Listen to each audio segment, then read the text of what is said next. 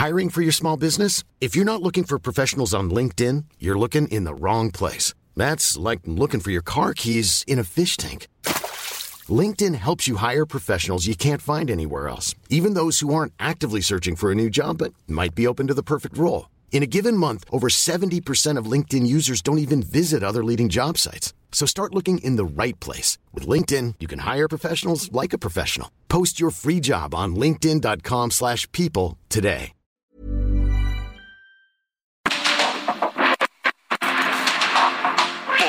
Mundo actual no se entendería sin la economía, las finanzas y los negocios.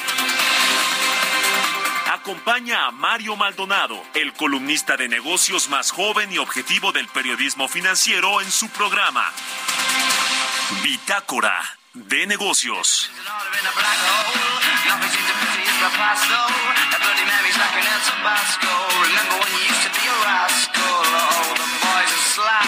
The best you ever had, the best you ever had is just a memory and those dreams. But as daft as they seem, as daft as they seem, my love, when you dream them all. Flicking through a little book of sex tips. Remember when the bars were all electric? And now when she told she's gonna get it, I'm guessing that she'd rather just forget it. Clinging to not getting sentimental. Said she wasn't going, but she went still. Was it a mechadabra or a pencil? Oh, the boys are slag. The best you ever had, the best you ever had is just a memory and those dreams. But as daft as they seem, as daft as they seem, my love, when you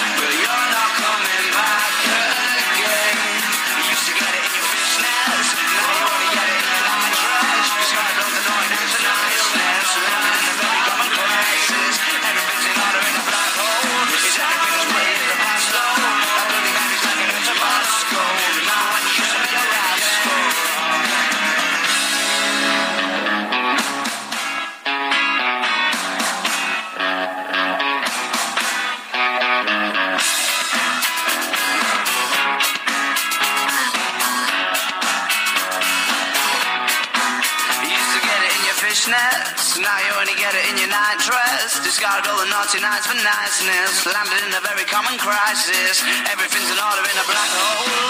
Nothing seems to pity the past though. That bloody Mary's like an El Tabasco. Remember when you used to be a rascal? Oh, the boys are slag. The best you ever had, the best you ever had is just a memory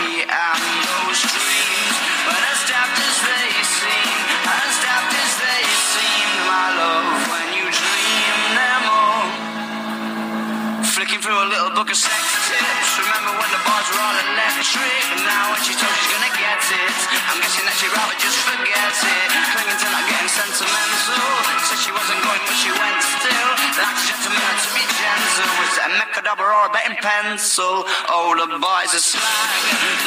¿Qué tal? ¿Cómo están? Muy buenos días. Bienvenidos a Bitácora de Negocios. Yo soy Mario Maldonado y qué gusto me da saludarlos en este jueves, jueves 8 de junio del 2023. Estamos transmitiendo en vivo aquí en la cabina del Heraldo Radio. Muchísimas gracias a todos los que nos acompañan desde tempranito a las seis que arrancamos esta barra informativa del Heraldo Radio. A todos los que nos escuchan aquí en la capital del país donde volvió a caer un aguacero. auténticamente ayer en la tarde noche y hubo inundaciones en el periférico, se desbordaron unos ríos en el Estado de México. En fin, en fin, pero bueno, ya amaneció su nuevo día, jueves, y les agradecemos que nos acompañen en estas frecuencias del 98.5 de FM aquí en el Valle de México y en la capital del país. Hay quienes nos escuchan también en el resto de la República Mexicana, en Guadalajara, Jalisco, en Monterrey, Nuevo León y en el resto del país. A todos y a todas muchísimas gracias. También a quienes escuchan el podcast de Bitácora de Negocios en cualquier momento, a cualquier hora del día. todos y a todas, gracias de verdad por acompañarnos y por hacer pues de este programa lo que, lo que es ya a la vuelta de más de tres años. Comenzamos este jueves, como todos los días, con un poquito de música. Antes de entrarle a la información, estamos escuchando a los Arctic Monkeys. Se llama Fluorescent Adolescent esta canción. Y estamos, eh, escuchamos esta semana canciones de artistas que van a presentarse en México en lo que resta del 2023. Y es el caso de estos británicos de Arctic Monkeys vendrán al Foro Sol a un concierto el 6 de octubre. Van a estar aquí los Arctic Monkeys, por eso los estamos escuchando y le entramos a los temas, le entramos a la información.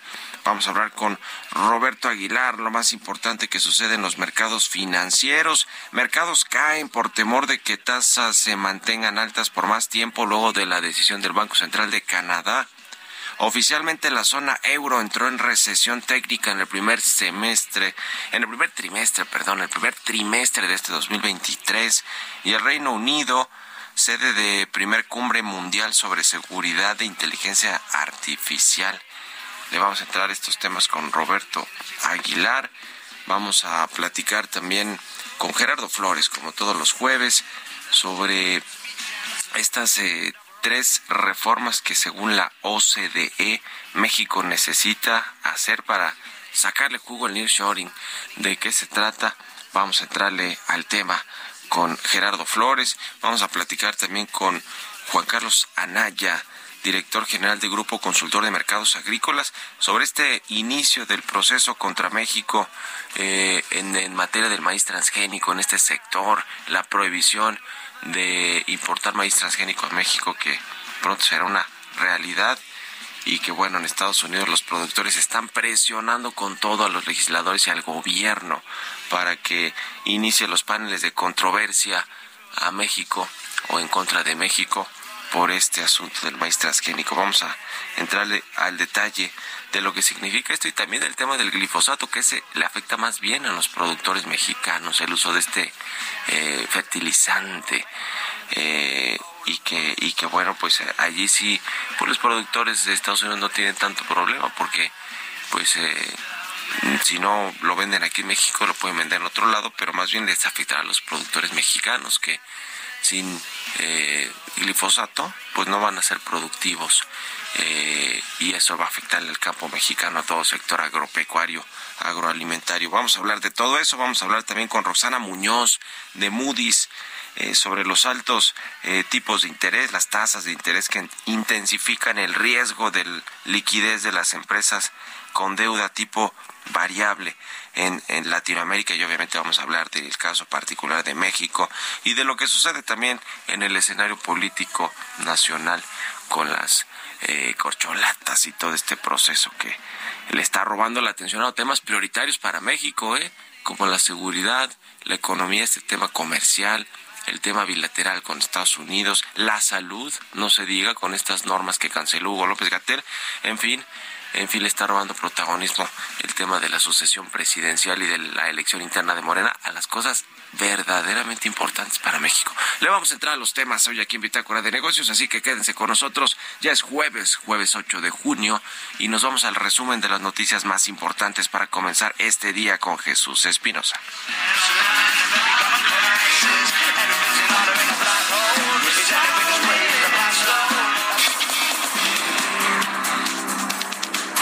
El presidente Andrés Manuel López Obrador informó que la tarde de ayer trató en plan respetuoso y propositivo el regreso a la categoría 1 en seguridad aérea con el secretario de Transporte de Estados Unidos. A través de sus redes sociales, el mandatario mencionó que también se abordó el traslado de las aerolíneas de carga al Aeropuerto Internacional Felipe Ángeles. El bloque de contención en el Senado acudió a la Suprema Corte de Justicia de la Nación a presentar una segunda acción de inconstitucionalidad en contra de las reformas del gobierno federal avaladas por Y sus aliados en torno a la desaparición del CONACID y leyes del ISTE. Este segundo paquete de acciones ante la Corte fue firmado por los jefes de bancadas de la oposición en el Senado, PRI, PAN, PRD, MC y el Grupo Plural. Suma otra renuncia de una funcionaria de la Secretaría de Relaciones Exteriores para incorporarse al equipo político de Marcelo Ebrard. Este miércoles renunció Jimena Escobedo, quien es directora general de Coordinación Política de la Cancillería. Su renuncia es efectiva a partir del 30 de junio de este año. El senador Ricardo Monreal, aspirante a la candidatura de Morena a la presidencia de la República, adelantó que alista pedir licencia la semana próxima en el Senado para participar en el proceso interno de selección del abanderado del partido Guinda de cara al proceso electoral del 2024. Por su parte, el coordinador del Partido Verde Ecologista de México en el Senado, Manuel Velasco, reveló el documento en el cual pide licencia a su cargo de senador de la República para contender por la candidatura presidencial rumbo al 2024.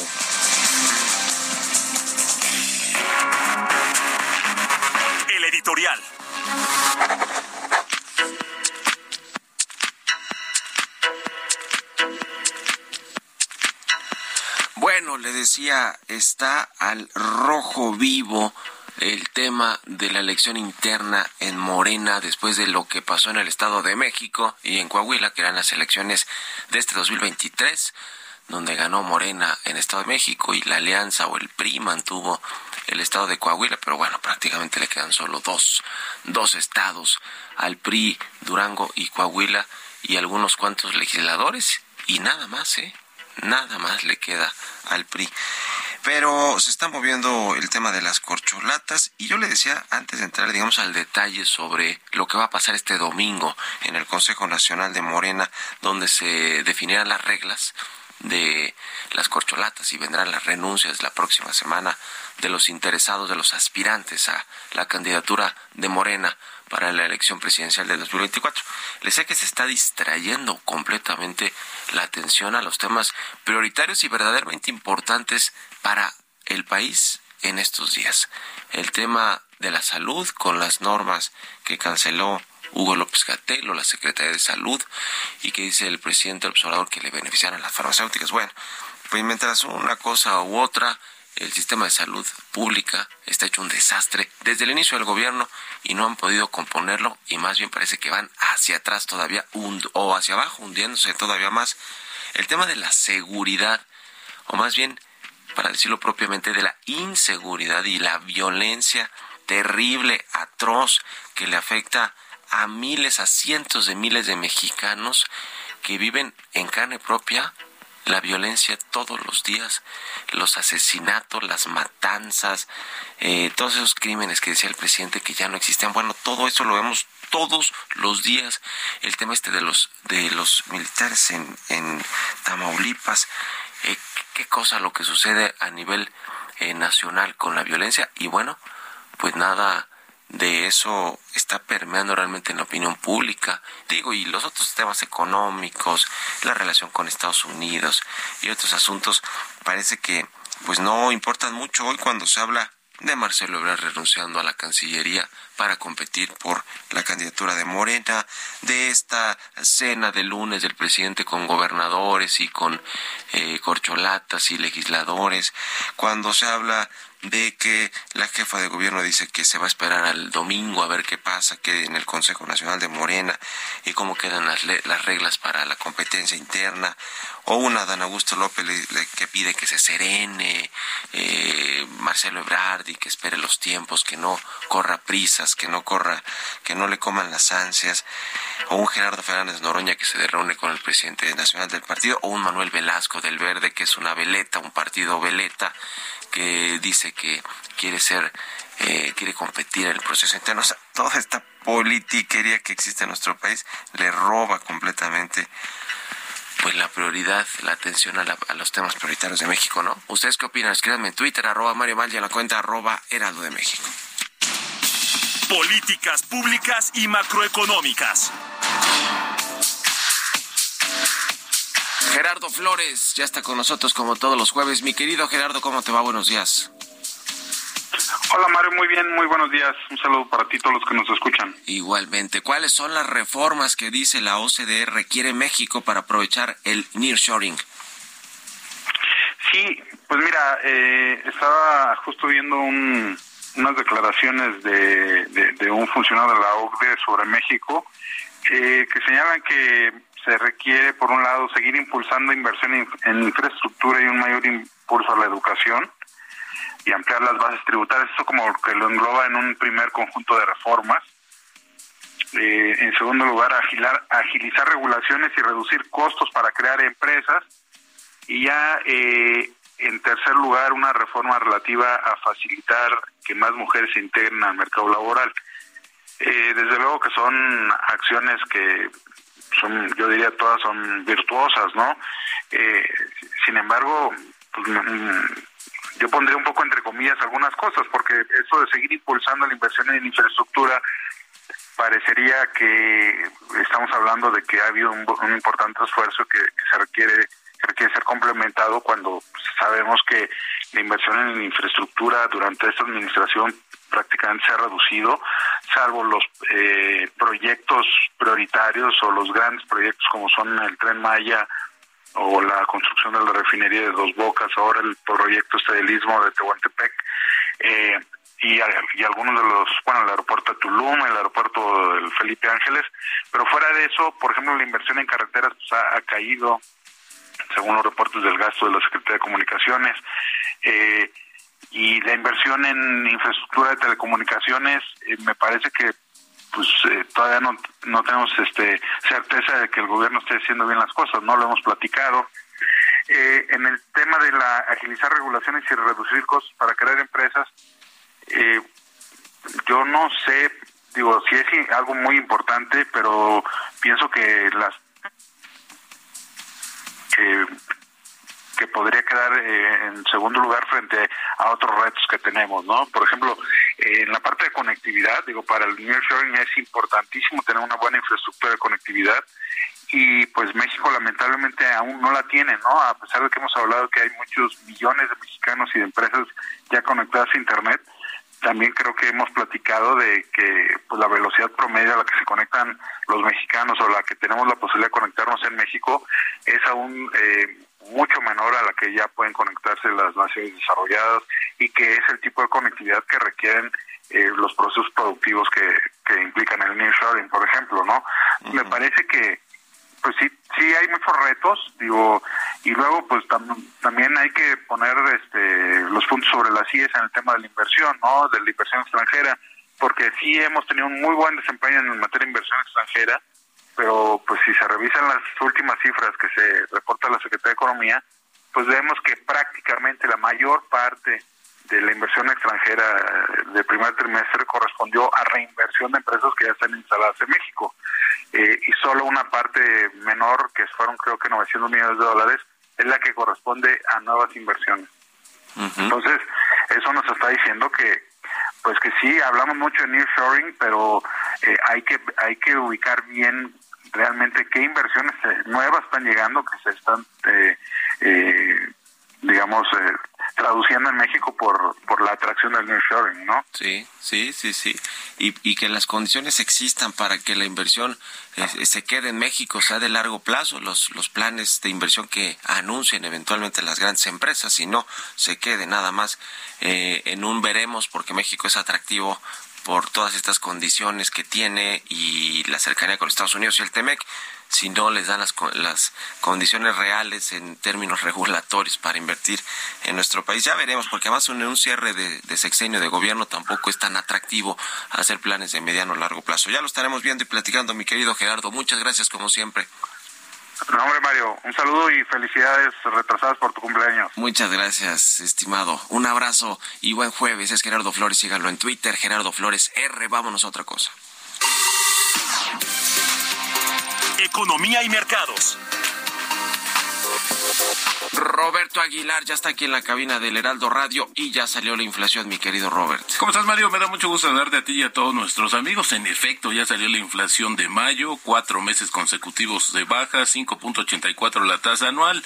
Y bueno, esto es debajo de la expectativa del mercado. Rápidamente repasamos qué fue lo que más subió y que creo que ahí es donde se explica esta disminución, porque de hecho la inflación de la última quincena de mayo sumó también otro número negativo. Las tarifas de electricidad que en el mes cayeron 21.22%, luego le siguió el limón, Mario, con casi 24%, el gas doméstico, LP, pollo, huevos, eh, los servicios turísticos en paquete, el gas doméstico natural también bajó. Por el otro lado, lo que subió fue papa y otros tubérculos, vivienda propia, loncherías, fondas, torterías y taquerías, restaurantes, naranja, azúcar, refrescos envasados y la tortilla también de los productos que más subieron. Por otro lado, te comento que la economía de la zona euro entró en recesión técnica en los tres primeros meses del 2023. Ya habíamos informado que justamente Alemania, la economía más grande de Europa, pues había justamente eh, llegado a este nivel de una eh, recesión técnica. Ahora lo hace todo este grupo de países y es que justamente la Eurostat, que es la agencia que la agencia estadística europea, pues revisó a la baja el crecimiento tanto en el primer trimestre del año como en el último del año pasado. El PIB de la zona euro cayó 0.1% en el primer trimestre en comparación con el cuarto de 2022 y se situó en 1% por encima del año anterior. También te comento que las bolsas caían tras la sorprendente alza de tasas del Banco de Canadá, para que no se nos olvide que todavía sigue siendo un tema y lejos de que pudiera haber una tendencia clara de disminución, pues todavía es muy eh, complicado decidir si es por ahí o no la ruta monetaria, porque fíjate que la subió a su nivel más alto en 22 años y esto hay que se suma también al anuncio de esta semana del Banco de Australia, pero al final fíjate que los mercados valoran ahora en 64% la posibilidad de que la Reserva Federal mantenga las tasas los la próxima semana frente al 78% de un día anterior, pero además los mercados prevén una alza de un cuarto de punto en julio. También, justamente, te comento que la economía de Japón creció en el primer trimestre más de lo que inicialmente se había previsto, según mostraron los datos revisados, que el repunte del gasto interno tras el coronavirus y la reposición de existencias de las empresas ayudaron a compensar el impacto a las exportaciones de la desaceleración de la demanda mundial. También rápidamente te platico, Mario, que el tipo de cambio 17.34, pero ayer nuevamente volvió a, marcar un nivel mínimo en el año. Con esto, porque lo marcó justamente en 17.30. Así es que tenemos ya una apreciación anual, Mario, cercana a 11%.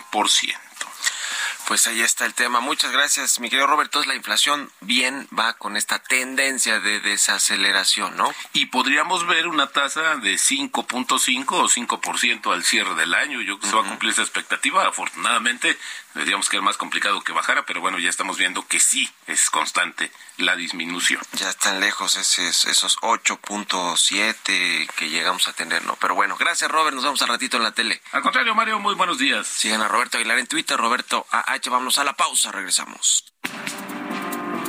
En un momento continuamos con la información más relevante del mundo financiero en Bitácora de Negocios con Mario Maldonado. Regresamos.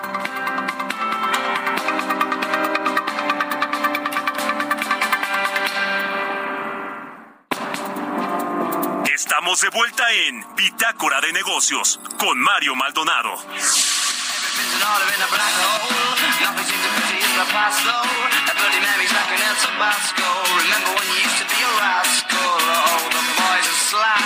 The best you ever had is just a memory and those dreams.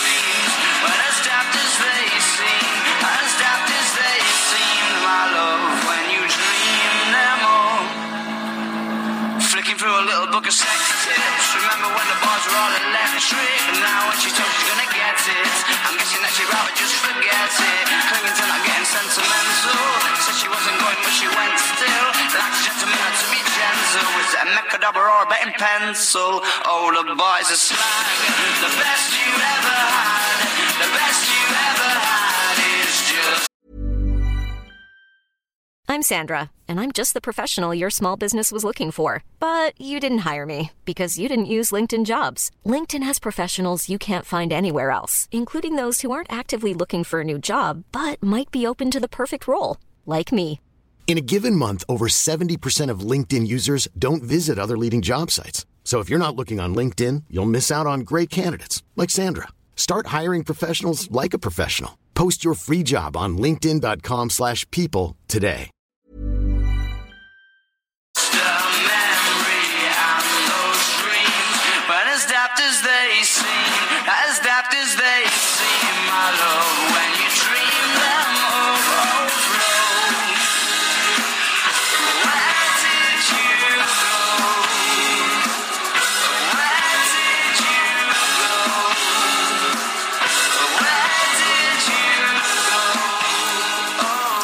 Estamos de regreso aquí en Bitácora de Negocios. Son las 6 de la mañana con 31 minutos, tiempo del centro de México. Y regresamos con un poquito de música antes de irnos con la información en esta segunda mitad del programa. Estamos escuchando a los Arctic Monkeys. Se llama Fluorescent Adolescent esta canción. Y la escuchamos a propósito de que esta semana estamos escuchando artistas de bandas que van a presentarse en México en lo que resta de este 2023 y es el caso de estos británicos de, de The Arctic Monkeys que vendrán al Foro Sol en octubre, el 6 de octubre estarán presentándose en el Foro Sol de la Ciudad de México. Así que bueno, estamos escuchando aquí a los Arctic Monkeys que suenan bien, siempre es una buena banda de rock, ¿no? De rock alternativo, de, eh, de ¿qué será? ¿De indie? No, de rock, ¿va? Bueno, vámonos con esto al segundo resumen de noticias con Jesús Espinosa.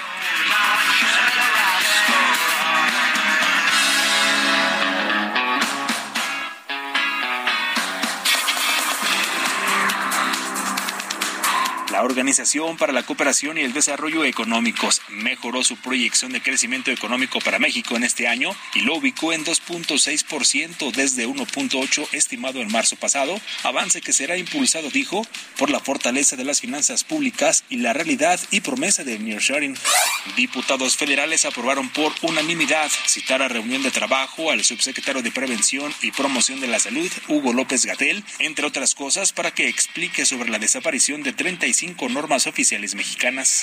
De acuerdo con el informe tributario y de gestión de la autoridad del Servicio de Administración Tributaria, recuperó en el primer trimestre de este 2023 16.321 millones de pesos en adeudos, también conocidos como créditos fiscales, lo que significó un aumento anual de 3.1% en términos reales.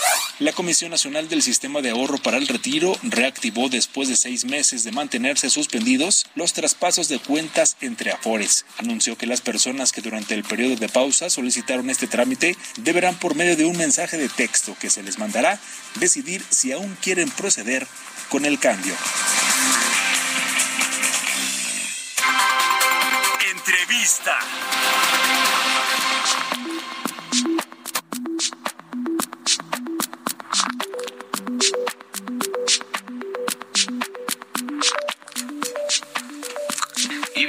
Decía, vamos a platicar con Juan Carlos Anaya, él es director general, general en Grupo Consultor de Mercados Agrícolas. ¿Cómo estás, Juan Carlos? Buenos días.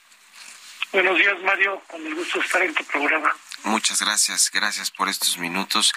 Eh, el asunto con Estados Unidos y el maíz transgénico, pues ya está, digamos que subiendo de tono en en Estados Unidos le exigen al gobierno y a los legisladores que abran estos paneles de controversias con México.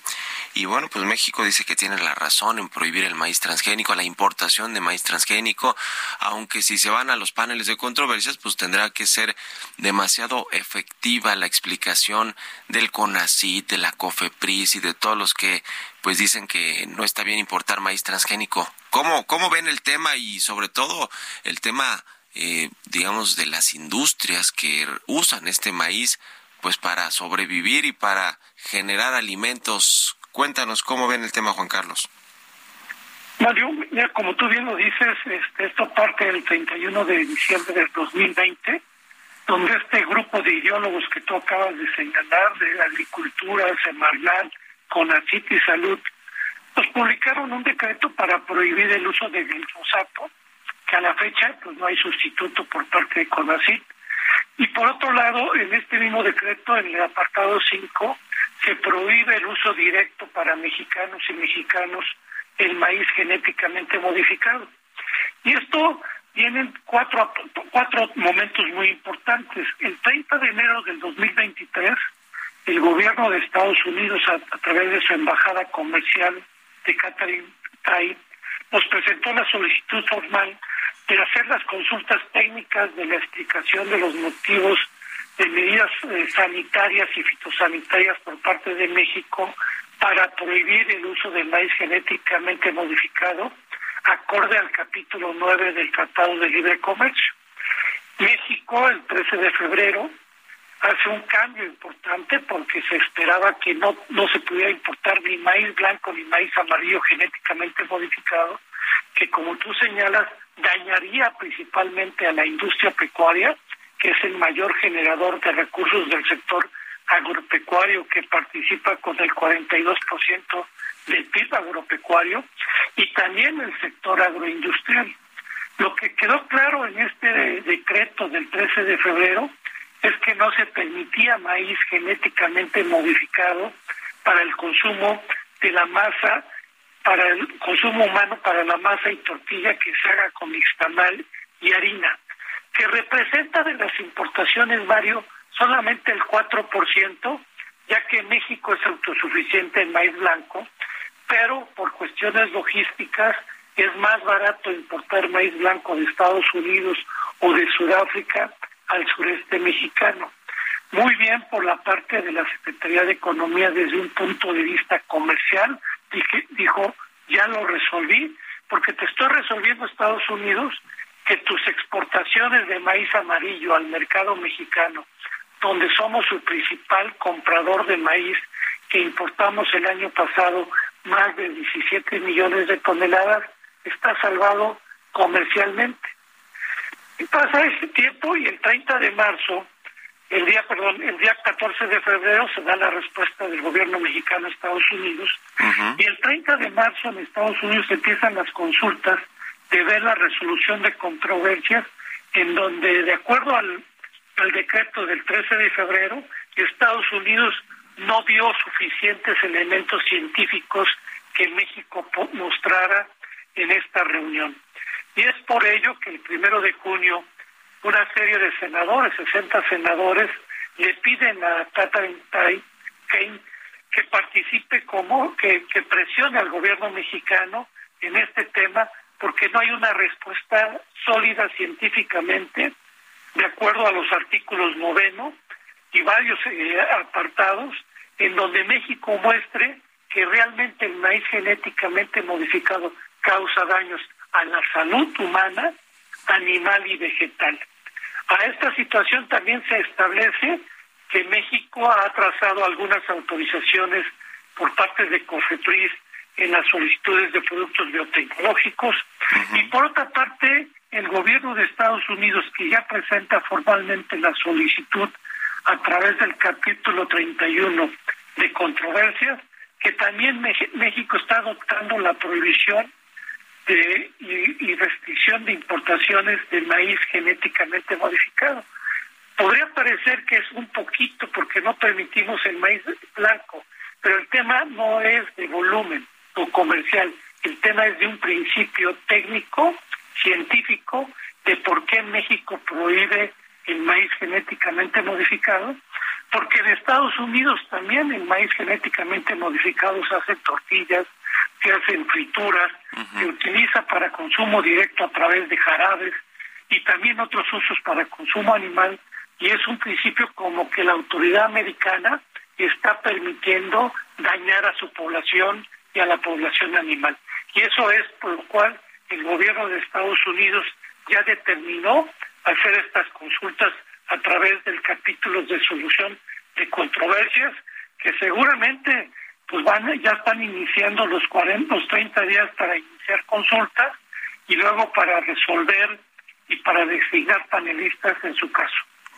Es un tema, eh, además, ideológico, diría yo, por que no hay clara evidencia de que haga daño el maíz transgénico, como bien lo decías, es como si en Estados Unidos estuvieran envenenando, déjame ponerlo así entre comillas, a la población con los con los eh, transgénicos o los o el maíz y otros productos modificados genéticamente.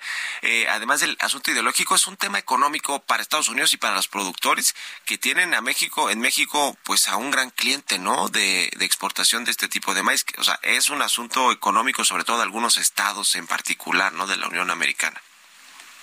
Sí, principalmente eh, en la parte norte de Estados Unidos, el cinturón del maíz, que tienen una presencia importante, un cabildeo importante, representantes, diputados y senadores. Es un sector muy fuerte de, de Estados Unidos políticamente, ya que la política de Estados Unidos de la alimentación, de los apoyos, porque el tema de los alimentos y principalmente de maíz es un tema de seguridad nacional para ellos. Y por lo que tú señalas, somos el principal comprador, pero esto es derivado, eh, Mario, a que México solamente está produciendo el 64% del maíz que consumimos. El otro 36 lo traemos de importación. Hemos traído parte el año pasado de Brasil, que se ha vuelto gran exportador y es el mayor exportador de maíz. Pero aquí el tema que también es que Brasil, el maíz que nos exporta para consumo pecuario, que es principalmente amarillo, también es genéticamente modificado. Mientras no resolvamos el tema de aumentar la, cuestión de ser tener autosuficiencia, que yo no creo en la autosuficiencia porque no tenemos esa capacidad, la realidad es que vamos a ser importadores, pero nosotros somos grandes exportadores a Estados Unidos, pues de nuestro aguacate, nuestra cerveza, nuestras berries, nuestros mangos, porque somos países complementarios el tema es más político que un tema comercial. Sin duda.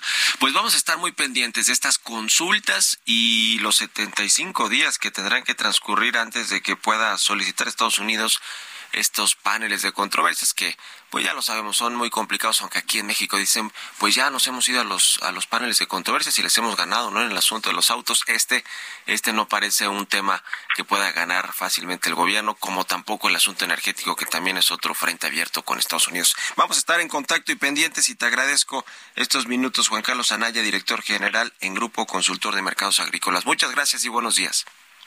Buenos días, Mario. Hasta luego, que estés muy bien. 6 con 43 minutos de la mañana. Vámonos con las historias empresariales. Historias empresariales.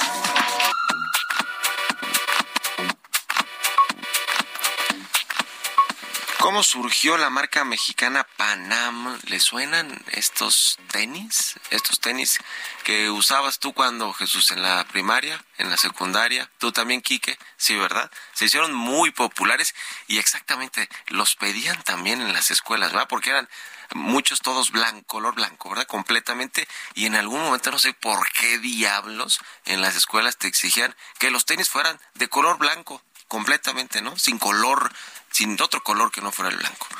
Qué locura, ¿no? Porque imagínese cómo, por eso los que nos, esa generación nacimos, crecimos ya medio con, con estas así reglas y oye, ¿por qué no, no podemos ir vestidos este, como queramos? Bueno, en fin, eh, la historia de esta marca de tenis Panam que ha estado en la memoria de muchos mexicanos como una opción de calzado, porque más accesible, eh, con unos precios muy accesibles, eh, me acuerdo en ese entonces. Bueno, todavía existe y nos platica parte de esto, de esta historia, Giovanna Torres.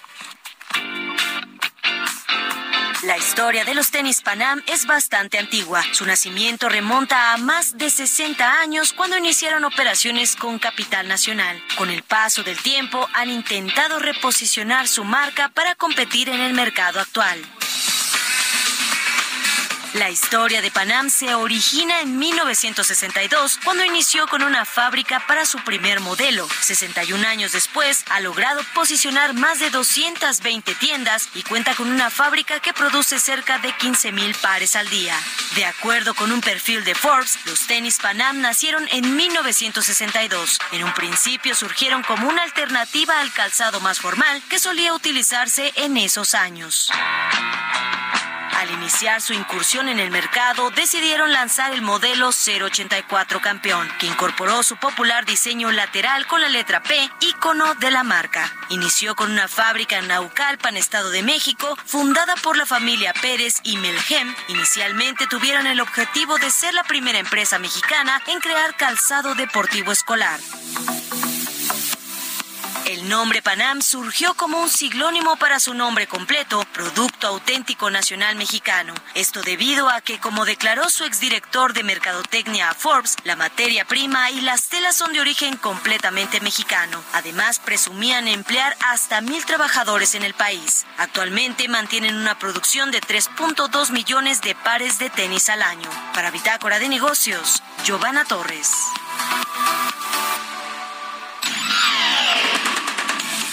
Mario Maldonado en Bitácora de Negocios.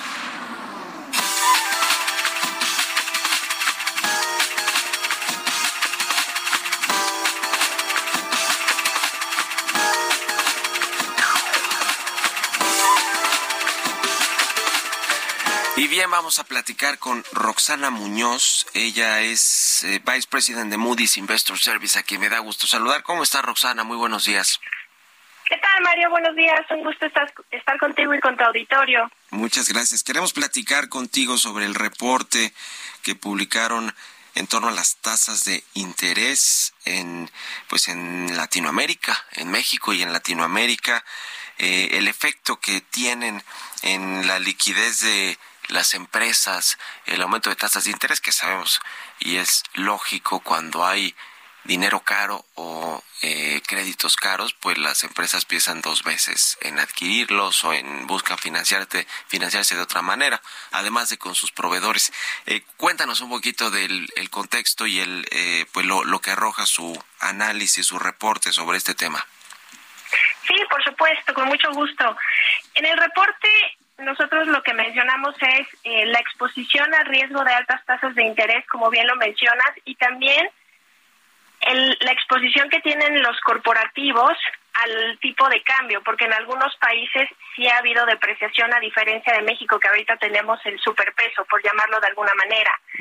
eh, solo para dar algo de contexto, eh, por ejemplo, en Brasil la tasa de referencia en 2021 era del 2% y ahorita tenemos una tasa del 13.75%. O sea, vemos que por la eh, alta inflación en estos años la tasa incrementó casi 12%. En México sucedió lo mismo, teníamos una tasa en 2021 del 4.25 y hemos visto incrementos de 7% para llegar a una tasa de 11.25%. Esto pone presión a las empresas, sobre todo que tienen una alta exposición a la deuda de tasa variable y también a las empresas que eh, necesitan llevar a cabo refinanciamientos. ¿Y por qué pone presión? Pues porque su gasto de intereses incrementa. Sí, sí, sí, completamente. Ahora, eh, digo, las empresas tendrán eh, su, su deuda, eh, sobre todo las públicas o las empresas en general, las medianas y grandes empresas, ya con algunas tasas, me imagino, fijas, o también el hecho de que estén aumentando las tasas de interés, si tienen un crédito a tasa variable, también le afecta ya el actual nivel de endeudamiento que tienen. Sí, efectivamente. Eh, las empresas que más se ven afectadas son las que tienen mucha deuda, alta exposición a um, tasa variable o altas necesidades de refinanciamiento. Y yo creo que una de las conclusiones que sacamos es que en general la región no tiene tanta exposición como uno podría pensar el promedio de exposición de las empresas que calificamos en Latinoamérica tiene esta exposición del 28%. ¿Qué quiere decir? Que el 28% de la deuda es la que tiene este riesgo. Ahora, esto no quiere decir que no tengamos empresas que sí eh, tienen un riesgo importante. Y yo creo que en México eh, podemos hablar en, en cuanto a tasa variable de dos empresas que son las que tienen eh, los porcentajes más altos, que son de las que califica Moody's, y es, por ejemplo, Alpec, que tiene una exposición de 32%, y Pemex, que tiene una exposición del 20%. Sí, sí, sí, ahí eh, nos damos cuenta pues cuál es el efecto que tiene efectivamente una tasa de interés alta, una tasa de referencia o, o financiamientos caros, pues créditos caros para, para las empresas que pues tienen en sus planeaciones refinanciar la deuda y tienen que salir al mercado, tienen que buscar en los en los eh, en las instituciones financieras pues cómo hacerle, ¿no? Para para ir pateando esa deuda o refinanciándola y ahora con, con las tasas de interés elevadas, pues eso pone en riesgo la liquidez de algunas empresas, aunque no, como bien nos dicen, no están tan expuestas al, eh, eh a, los créditos caros. Esto se debe a que eh, se financian con con otro tipo de financiamiento, valga la redundancia, o, utilizan dinero de su caja eh, y, y, que, y que no están tan apalancadas como, no sé, pensaría que algunas de Estados Unidos o de Europa. Sí, y también eh, se debe a que si bien sí contratan deuda, la mayoría de la deuda está contratada a tasa fija. Tasa fija, o por otro lado, eh, contratas deuda a tasa variable, pero contratas los derivados, este tipo de instrumentos financieros para mitigar el, riesgo. Lo que hacen estos instrumentos eh, derivados es que tú cambias la tasa variable por una tasa fija. Sí, sí, sí, correcto. Los instrumentos financieros derivados que en su momento también fueron un, problema para la, economía mundial. Eh, en el tema de el eh, digamos que que es un poco lo que hoy deben o están haciendo las empresas ante este eh, dinero caro, las tasas de interés altas para pues tratar de protegerse. Pensaba ahora que decías de los derivados y de y de las coberturas que hacen también muchas empresas en, en, el tipo de cambio, las que están endeudadas en dólares o en euros o en una moneda extranjera, también tienen coberturas contratadas lo mismo para sus materias primas, los commodities principales que utilizan las empresas en distintas industrias. El caso de Pemex, ahora que lo mencionabas, eh, pues claramente el, el precio del barril de petróleo y las coberturas que contratan. Pero ¿qué es lo que están haciendo o deberían hacer las empresas para cubrirse y, y, aminorar o disminuir el riesgo de la exposición a las tasas de interés altas? Fíjate que es muy interesante lo que comentas sobre los derivados, porque, y me voy, además de eh, mitigar la exposición a las tasas de interés, también mitigan, como bien decías, el, el tipo de cambio, ¿no? Y algo que hemos estado observando es que algunas empresas traían coberturas de tipo de cambio en México, cuando ahorita tienes un peso eh, muy fuerte. Sí, sí, Entonces, esto esto ha, esto se ha traducido también en que algunas empresas han tenido que pagar por tener estos derivados, porque se podía haber esperado un tipo de cambio alto cuando ahorita lo trae relativamente bajo. Entonces, eh, como que es algo que las empresas no esperaban, ¿no? El, el, el que jugaran en su contra este tipo de derivados, que a veces tú piensas que te estás cubriendo de un riesgo y por las situaciones macroeconómicas te sale al revés. Sí, correcto. A veces esas apuestas pues así son, ¿no? No, no, uno no pensaría que el peso se iba a fortalecer tanto y bueno, me, refiero a las empresas y entonces en su planeación pues al hacer coberturas de, del tipo de cambio pues ah, eh, termina no, no, no, no saliéndole también a veces las, las apuestas a las empresas. En fin, pues interesante este reporte. Nada más para terminar en menos de un minutito, Roxana. Eh, el tema, México es de los no es el país que tiene más exposición, ¿verdad? Entiendo que es Chile, luego Colombia en Latinoamérica.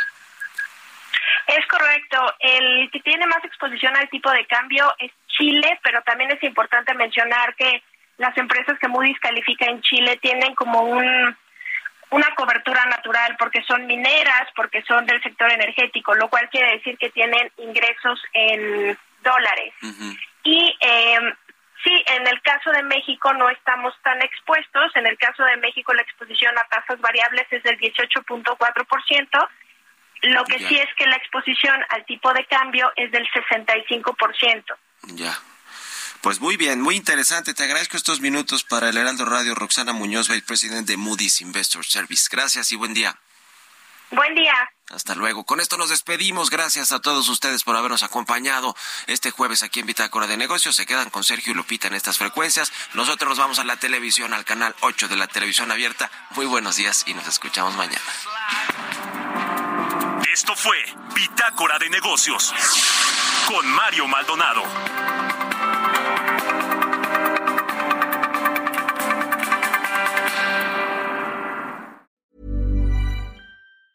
Want truly hydrated skin? Meet Osea's Body Care Breakthrough Hyaluronic Body Serum. It's clinically proven to increase hydration by 161%. It's lightweight, fast absorbing, and delivers 24 hours of hydration for silky smooth skin without any sticky afterfeel.